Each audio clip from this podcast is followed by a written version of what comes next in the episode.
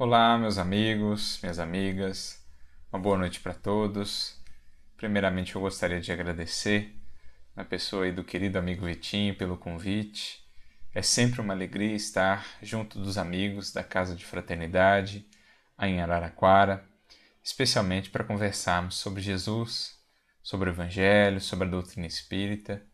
Por isso, nós rogamos ao Mestre que abençoe e que inspire a todos nós que possamos sentir o seu acolhimento, a sua inspiração a nos envolver, para que saiamos desse momento aqui de reflexões mais inspirados, renovados, mais dispostos a determinadas mudanças que são tão essenciais em nossa caminhada.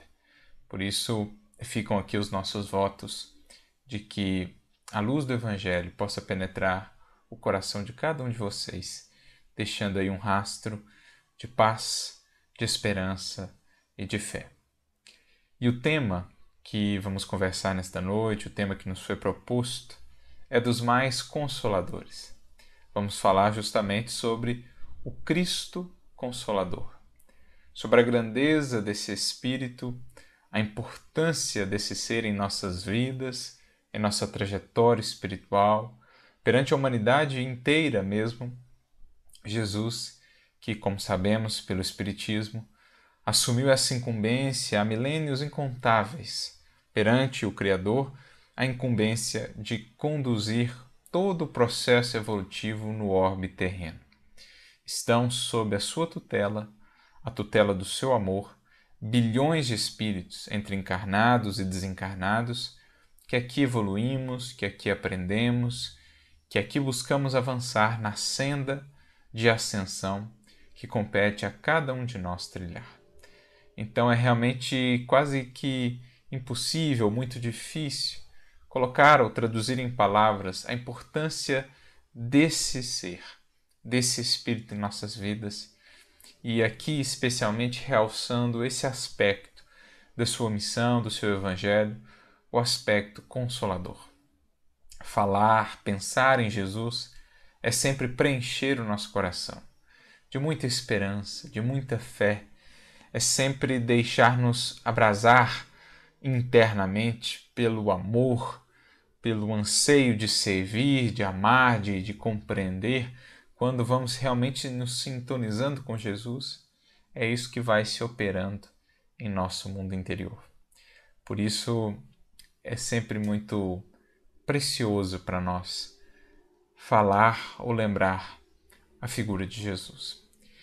E estamos a falar de um amor tão grande, de uma expressão tão incomensurável de misericórdia, refletindo a própria misericórdia infinita de nosso Pai, que não se contentou ele em vir ter conosco há dois mil anos, poderia ter enviado a tantos mensageiros, a tantos missionários, no entanto, veio ele próprio em pessoa, o próprio governador espiritual do orbe, veio ter conosco, expressando a grandeza do seu amor, do seu carinho para conosco. Mas ele não se contentou com isso, é, em ter estado aqui conosco e ter se convertido, então, daí para todos os séculos posteriores, nesse Cristo Consolador, nessa fonte tremenda, nessa fonte inesgotável de consolação e de força para os nossos corações. Ele enviou uma outra fonte, enviou-nos um outro Consolador como ele mesmo prometeu lá no Evangelho de João, vos enviarei um outro consolador que estará para sempre convosco.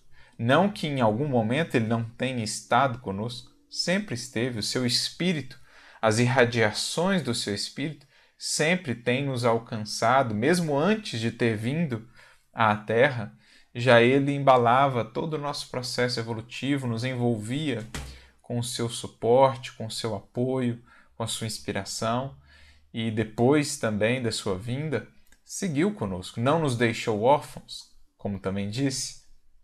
Acontece que nesse segundo momento, nesse segundo consolador, ele se faz mais presente, de maneira mais direta, assim como se deu quando encarnou entre nós.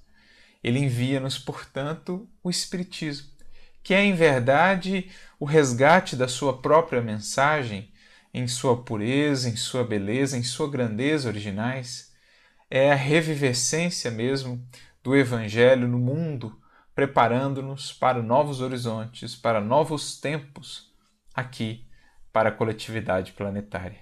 Então, são dois consoladores que realçam, que nos fazem ver quão grande é a expressão de misericórdia do mais alto, que não se contentou em nos dar um, o Cristo, que por si só já é uma fonte inesgotável, dá-nos outro ainda, o Consolador prometido, a doutrina espírita, quando em verdade podemos também pensar que acabam por se fundir num só, porque falar do Espiritismo é falar do Evangelho Redivivo, é falar de Jesus que volta ao mundo as suas lições agora esclarecidas, desenvolvidas pelas luzes do Espiritismo, e falar de Espiritismo é também falar de Jesus, porque em verdade ele preside o advento do Consolador, ele preside o advento da doutrina espírita no mundo, enquanto espírito de verdade ele, com toda a falange de espíritos que colaboram com ele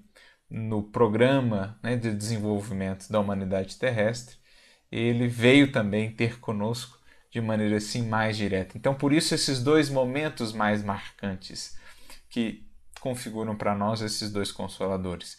O Mestre sempre esteve conosco, mas a partir do Espiritismo nós o vemos ainda mais próximo de nós porque o Espiritismo nos explica quem é de fato Jesus, qual é a sua missão, como interagimos com ele pelas leis espirituais que o Espiritismo nos revela, a gente vai sentindo o Mestre cada vez mais vivo, cada vez mais presente, mais junto de nós na caminhada espiritual.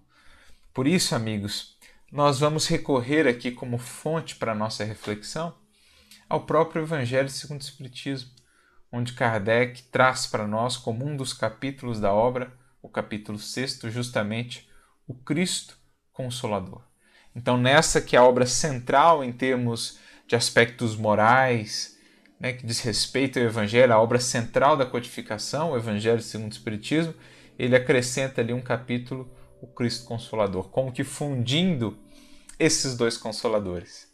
Nessa obra, essencial, nesse coração do Consolador prometido, ele nos faz relembrar, não só nesse capítulo, mas ao longo de todo o Evangelho segundo o Espiritismo, mas especialmente neste capítulo, ele nos faz lembrar do Cristo Consolador. E inicia ali trazendo considerações sobre o jugo de Jesus.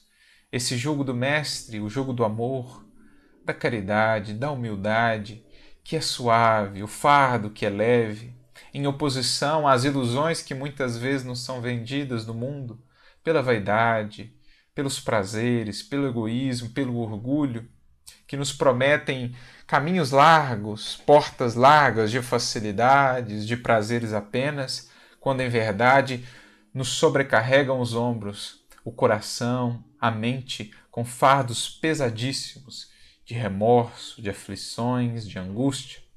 Ao passo que o fardo de Jesus, embora para muitos pareça um fardo pesado, um fardo difícil, quando realmente mergulhamos na experiência do Evangelho e nos entregamos à força do amor, quando vamos descobrindo a humildade como esse recurso protetivo, como a maior fortaleza, a maior segurança que o Espírito pode desenvolver, a maior força mesmo, quando a gente vai descobrindo esse jugo, esse fardo de Jesus, vamos percebendo que aí está mesmo toda a fonte de consolação.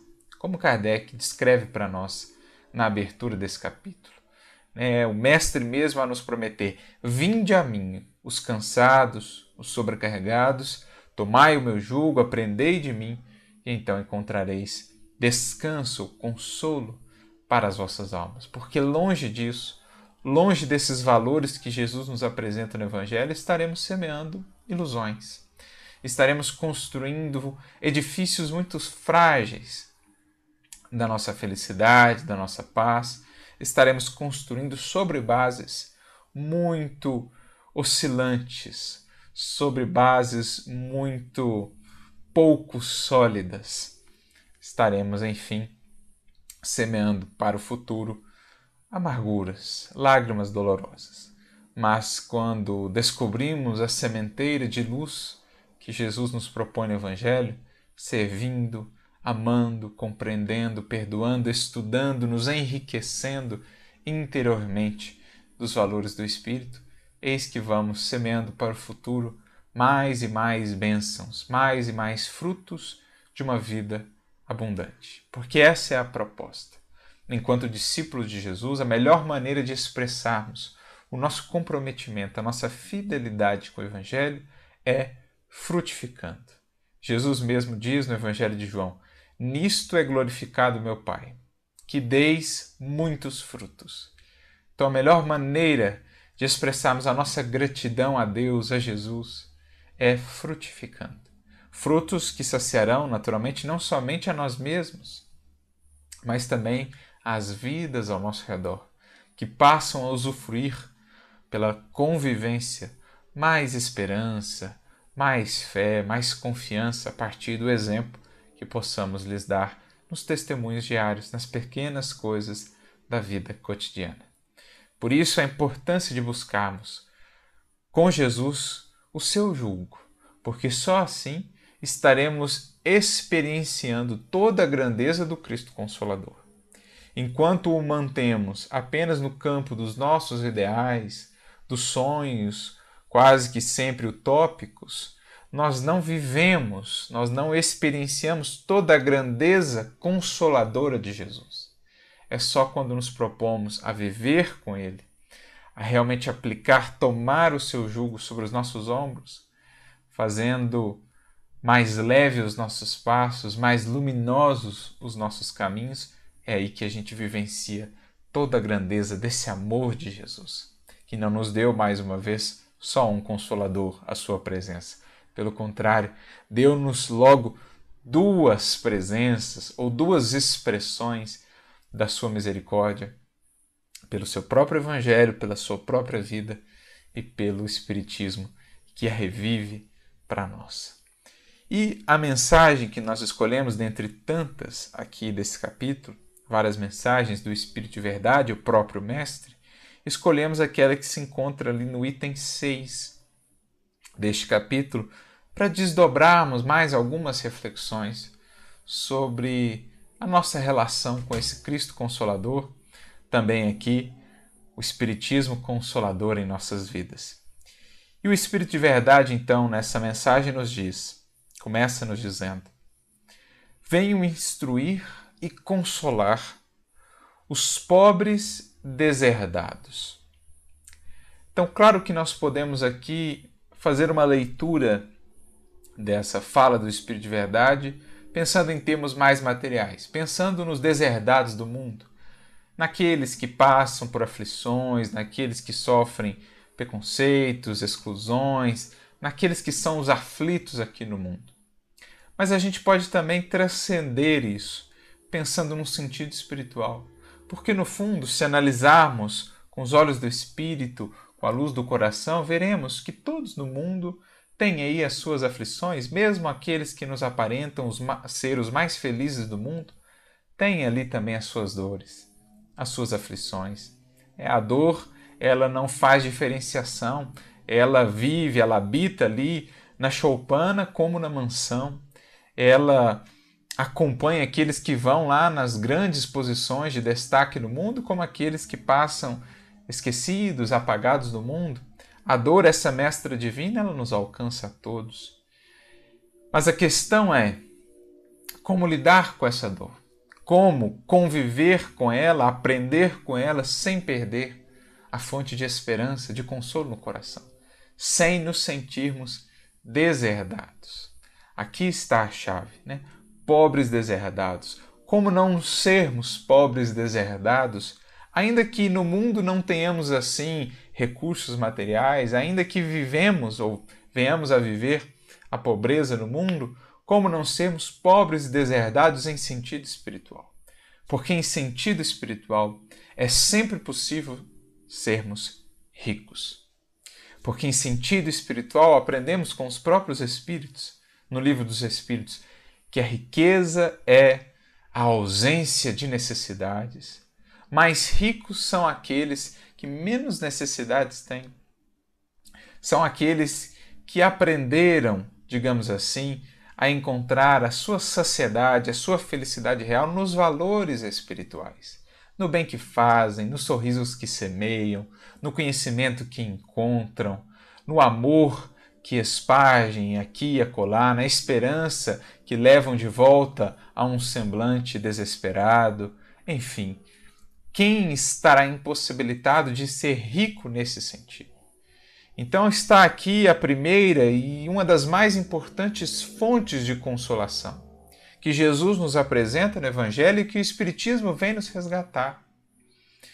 Nós não precisamos ser pobres deserdados porque não estamos deserdados.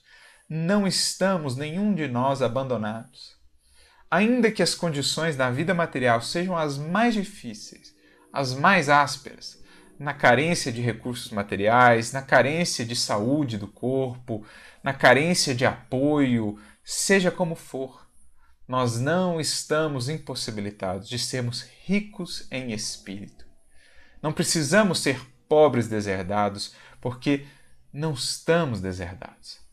É essa falsa sensação de, digamos assim, desamparo que o Espiritismo, que o Evangelho vem desconstruir mostrando que estamos cercados de apoio em todas as partes pelos Espíritos amorosos que nos acompanham em nome de Jesus, nos amparando na senda evolutiva. O próprio Mestre estende-nos os raios do seu amor e da sua misericórdia, nunca nos faltando com os recursos necessários para superarmos as provas.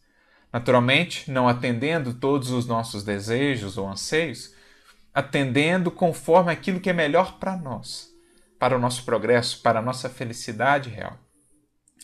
Então, é preciso, num primeiro aspecto, para entendermos o papel consolador de Jesus e do Espiritismo, entendemos que eles vêm desconstruir essa ideia de deserção, de que estamos deserdados.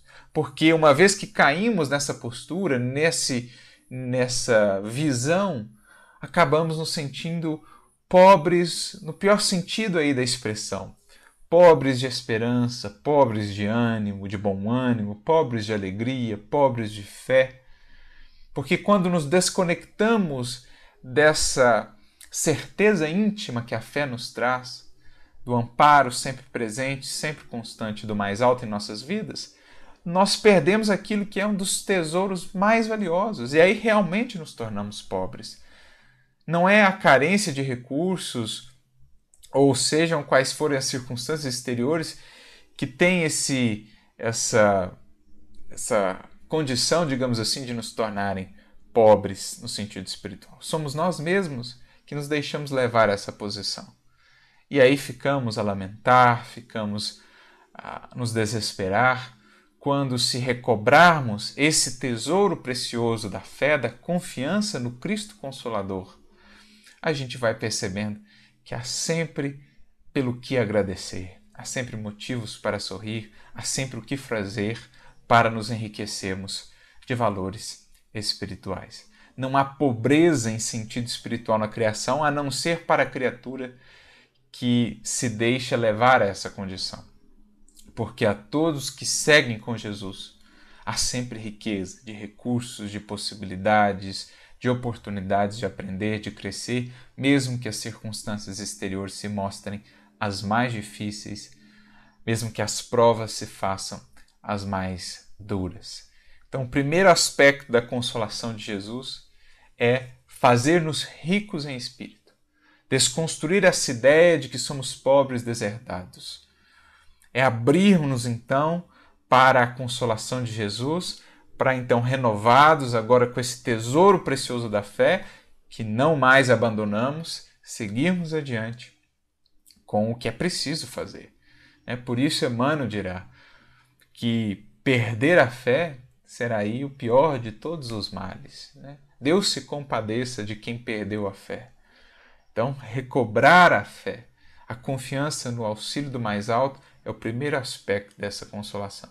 E ele não faz isso o Cristo, bem como o Espiritismo, não fazem isso apenas com palavras, porque nos mostram isso na realidade prática da vida, especialmente o Espiritismo, em nos mostrando a vida sob um novo prisma e nos mostrando como as coisas de fato se dão, o apoio da espiritualidade em nossas vidas, nos mostrando o quanto operam forças de amor e de auxílio para além dos nossos sentidos físicos, né?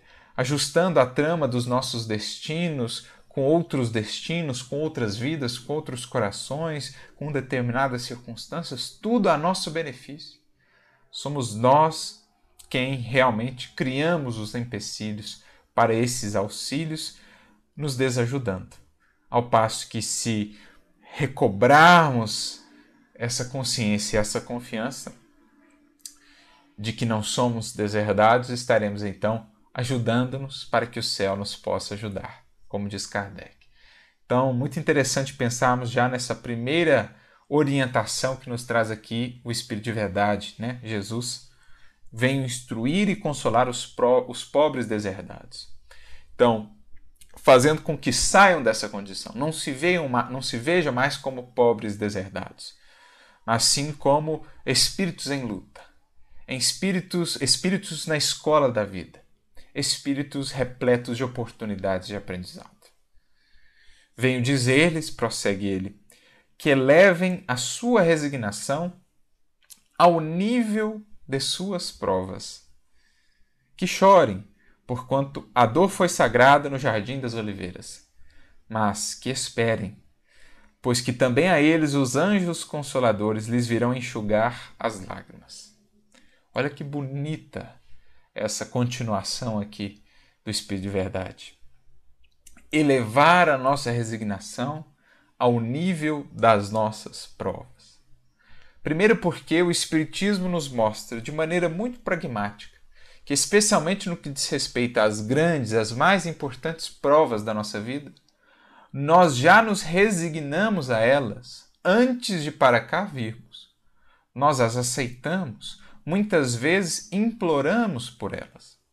Então a grande questão é, uma vez aqui encarnados, não deixarmos cair esse nível de resignação, não deixarmos abaixar esse ânimo, essa disposição que lá nós assumimos, lá nós mantivemos.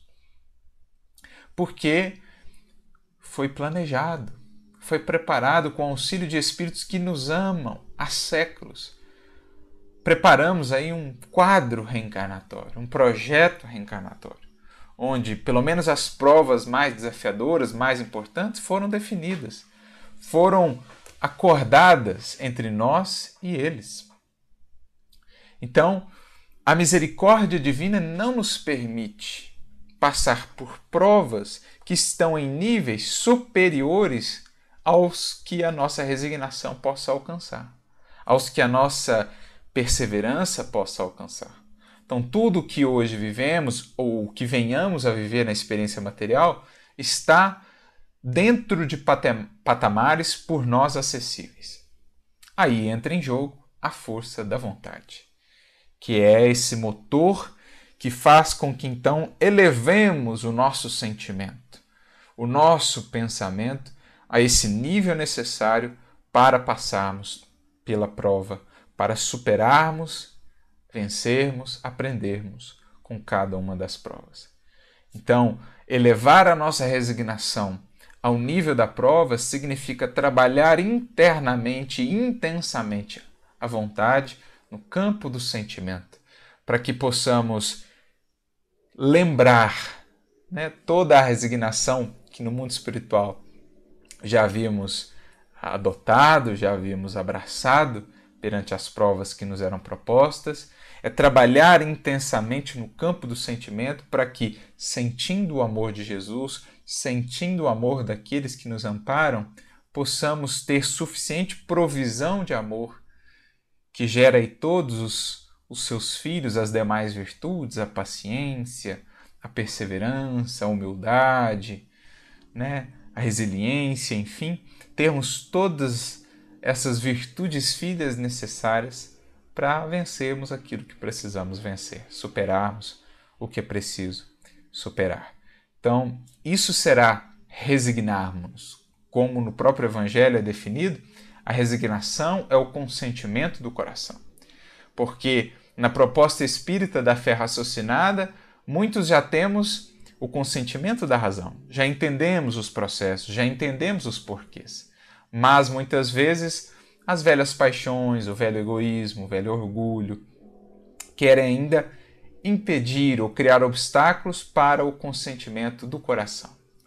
Mas se com Jesus buscarmos forças, se a Ele nos conectarmos ao seu coração, rememorando também aquilo que já foi acordado internamente por nós, né, lá no mundo espiritual, a gente conseguirá também elevar a nossa resignação ao nível das nossas provas. Lembrando, é sempre possível.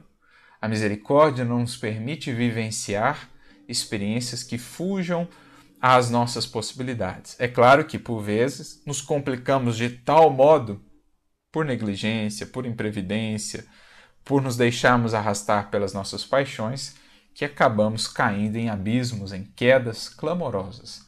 Mas, antes de cada prova, diante de cada experiência, os recursos jamais nos faltam e cada uma delas é prevista pelo mais alto dentro das nossas possibilidades e necessidades evolutivas. E aí ele acrescenta que choremos, mas que as nossas lágrimas não sejam as lágrimas corrosivas. Emmanuel mesmo dirá: existem dois tipos de lágrimas.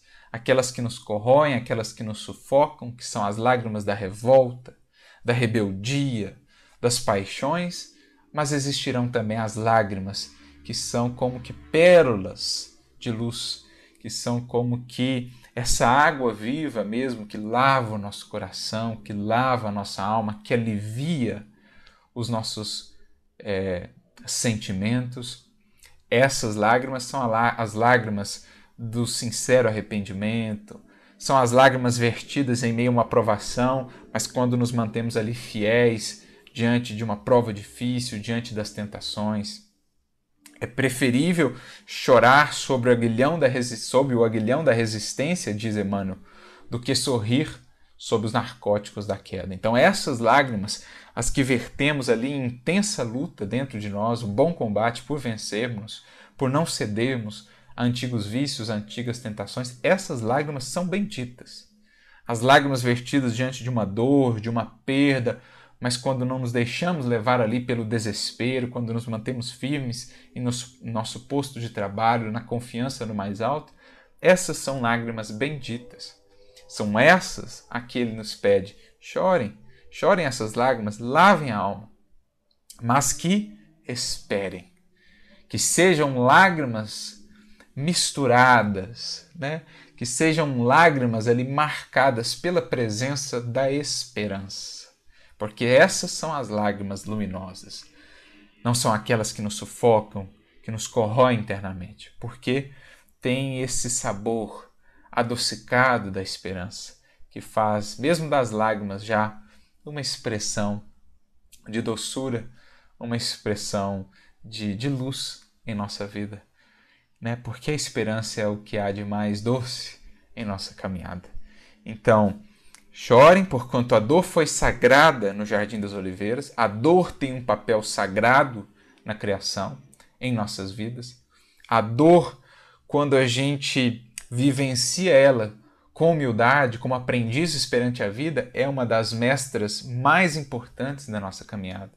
Ela nos desperta, ela nos alerta, ela nos molda, ela nos transforma, ela nos purifica. Então ela tem um papel sagrado desde que saibamos torná-la sagrada. Porque a dor que nos leva ou que fazemos dela um instrumento para nos conduzirmos à revolta, essa dor perde o seu papel sagrado, né? Ela se torna, na verdade, instrumento de tropeço. Mas a dor, quando aproveitada, ela se torna instrumento de ascensão. Por isso, Leon Denis nos diz, né, no seu livro Problema do Ser, do Destino e da Dor, quando fala da dor, lá no capítulo 26, capítulo 27, ele diz assim: Não te digo busque a dor, mas quando ela surgir inevitável em seu caminho, acolha-a como uma amiga. Né? Aprenda com a sua beleza austera, encontre os seus ensinamentos ocultos. Então, olha que perfeição, né? Essa descrição para nós. Aí, muito que aprender se soubermos acolhê-la. Cipriana, no livro No Mundo Maior, nos diz também que o sofrimento é um problema de origem divina, em verdade, porque diante dele estamos como que diante de uma encruzilhada. Dois são os caminhos possíveis. Ou dele extraímos o óleo da paciência com que acendemos mais luz para o caminho, ou dele extraímos mais acúlios, mais pedras com que ferimos a nós mesmos, nos projetando em sombras ainda mais densas, ainda mais difíceis. Então, diante do sofrimento, diante da dor, estamos sempre diante desses dois caminhos. Que lágrimas vamos escolher verter? Né? Que caminho vamos escolher trilhar? Aquele que nos eleva, as lágrimas que nos purificam, ou as lágrimas que nos minam as forças, o caminho que nos faz descer para complicações e dores ainda maiores? Está diante de nós essa possibilidade, mas com o Cristo Consolador a nos amparar, com o Espiritismo a nos explicar os porquês, o porquê, né, os paraquês também das dores, das provas em nossas vidas, tudo se torna mais fácil. Sabemos que tudo é tão transitório, é tão efêmero, quando temos por pano de fundo aquilo que o Espiritismo nos, de, nos descortina, o infinito, a eternidade, a grandeza de nosso Pai, a grandeza do amor de Jesus. Quando pensamos no Mestre, quando sentimos o seu amor, melhor compreendemos o que Paulo nos disse: tudo posso naquele que me fortalece. Tudo posso naquele que me fortalece. Por isso, Jesus é essa expressão tão importante em nossas vidas. Né? Por isso, é preciso estreitar os nossos laços os nossos laços, a nossa comunhão com Ele. E isso não fazemos senão por meio do Evangelho, senão por meio da aplicação do Espiritismo em nossas vidas. E aí, seguindo na mensagem, um pouco mais adiante, no terceiro parágrafo, ele prossegue: Em verdade vos digo, os que carregam os seus fardos e assistem os seus irmãos são bem amados meus então aqui ele nos traz um outro recurso essencial da proposta consoladora do Evangelho, bem como do Espiritismo, né, que é resgatada pelo Espiritismo. O servir, amparar os irmãos, ajudá-los a carregarem os seus fardos, dores muitas vezes muito mais superlativas do que as nossas. Quando nós nos mantemos fiéis ali no cumprimento dos nossos deveres, ou seja, carregando os nossos fardos e assistindo os nossos irmãos a carregarem os seus, eis que somos inundados, invadidos por uma fonte ainda mais pura de consolação, de esperança. Quantas vezes o Chico, ele que soube ser esse que tão fielmente carregou o seu fardo, bem como ajudou a milhares e milhares de criaturas a carregarem os seus também, quantas vezes, quando a luta se fazia mais intensa, as provas mais difíceis, quando o desânimo beirava ali a sua vida o seu coração, quantas vezes Emmanuel não, não lhe apareceu propondo essa essa versão, esse caminho aqui de consolo. Não simplesmente pelas palavras, não simplesmente é, o impelindo a uma oração, mas Emmanuel muitas vezes o convidava a mais trabalho, a mais servir, a visitar os bairros mais carentes de Uberaba, conhecer ali tantas vidas sofridas, como a dizer implicitamente para ele e para todos nós que ali estava uma das principais fontes de consolação na caminhada cristã, na caminhada do discípulo do Mestre. Consolar para então se sentir consolado.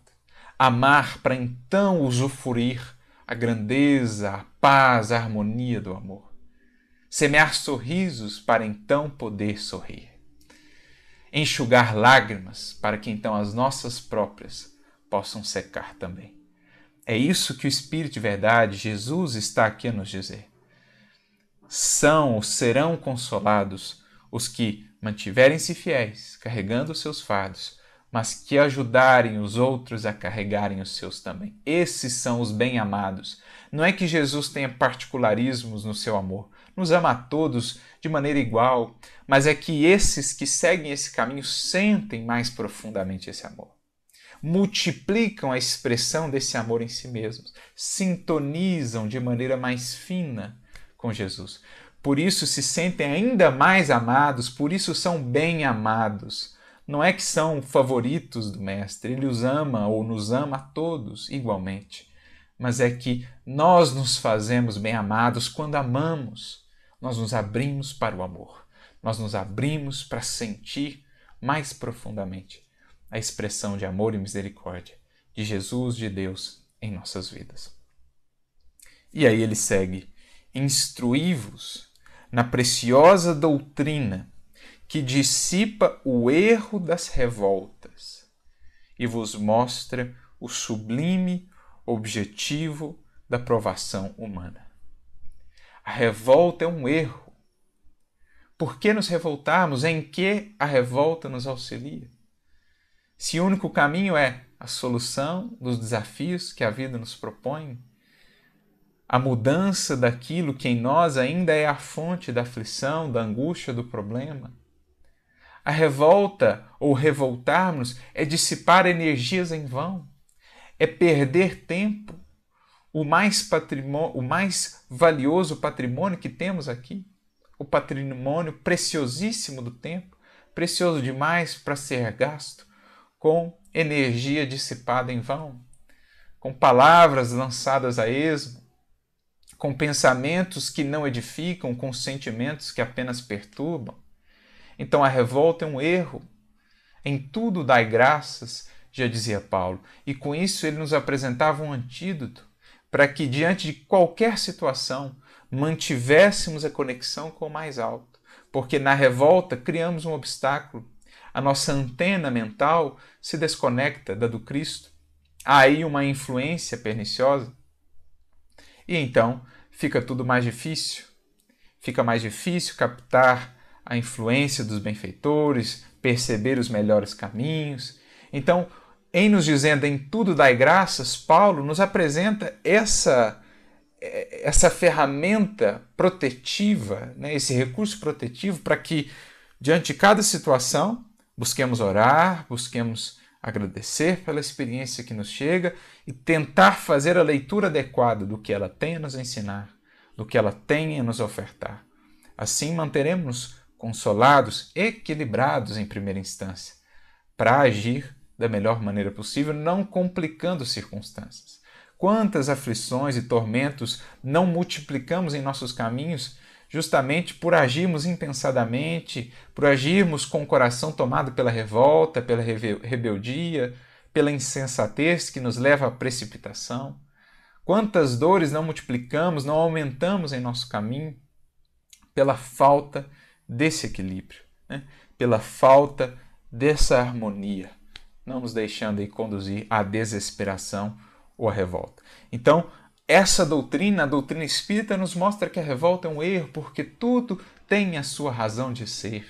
Os quadros provacionais, as experiências que vivemos, que vivemos, tudo tem um porquê e atende um para quê. Tudo se encaixa dentro da lei perfeita, infinitamente justa, mas também misericordiosa, amorosa de nosso Pai. E mais do que isso, mostra-nos essa doutrina preciosa, o sublime objetivo da provação humana. Como dizíamos, o porquê das provas e das experiências. Em nos abrindo esses véus do além, em nos descortinando os objetivos maiores da vida, o progresso do espírito que somos, as dores e as lutas aqui têm uma razão de ser. E o sofrimento ele só é superlativo, ele só parece impossível quando falta esse porquê, quando falta esse entendimento, uma vez que agregamos sentido, como diz Viktor Frankl no seu inesquecível livro Em Busca de Sentido, quando agregamos sentido, por mais difícil que seja a experiência, ela se torna suportável, ela se torna contornável, podemos com ela aprender, crescer.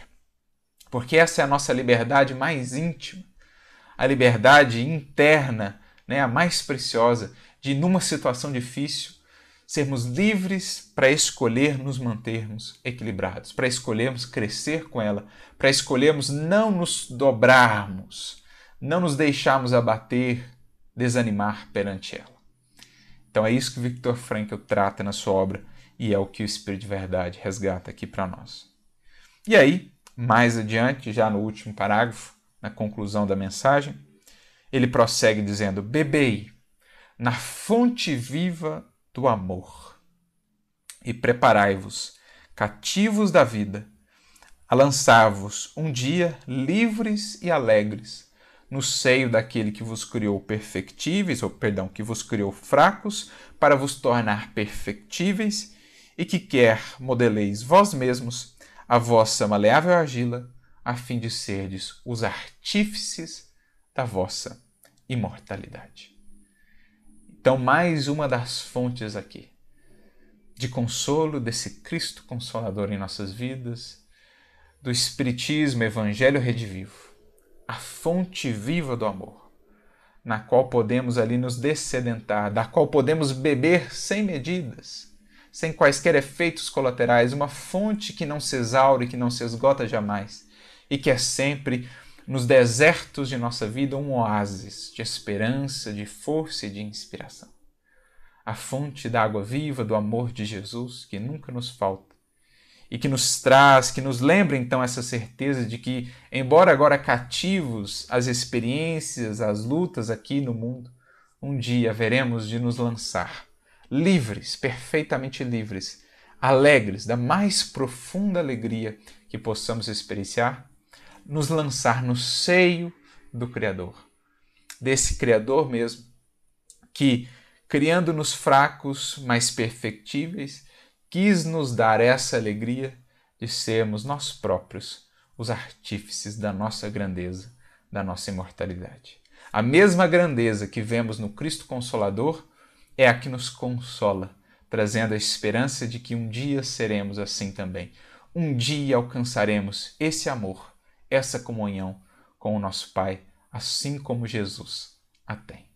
Por isso, amigos, é essa uma presença que mal podemos descrever em nossas vidas. Aqui ousamos traçar algumas considerações, mas em se falando de o Cristo Consolador, deixemos o coração sentir, porque só Ele mesmo para descrever com o justo valor a grandeza do que expressa o Mestre nos caminhos e no coração de cada um de nós. Que bebamos sempre nessa fonte, que está aí, sempre acessível, e que assim, fortalecidos e inspirados, avancemos caminhando aí pelo deserto da vida em busca da terra da promissão, em busca da divina comunhão com o nosso Pai. Que Ele abençoe, console e inspire a cada um de vocês, que possam tomar sobre os ombros, sobre os ombros, o jugo suave, doce, sereno de Jesus, encontrando no amor, encontrando no amar, no servir a fonte mais preciosa de consolo, de alegria e de felicidade de toda a vida. Que Ele abençoe e ampare a todos vocês nesta jornada. Muita paz.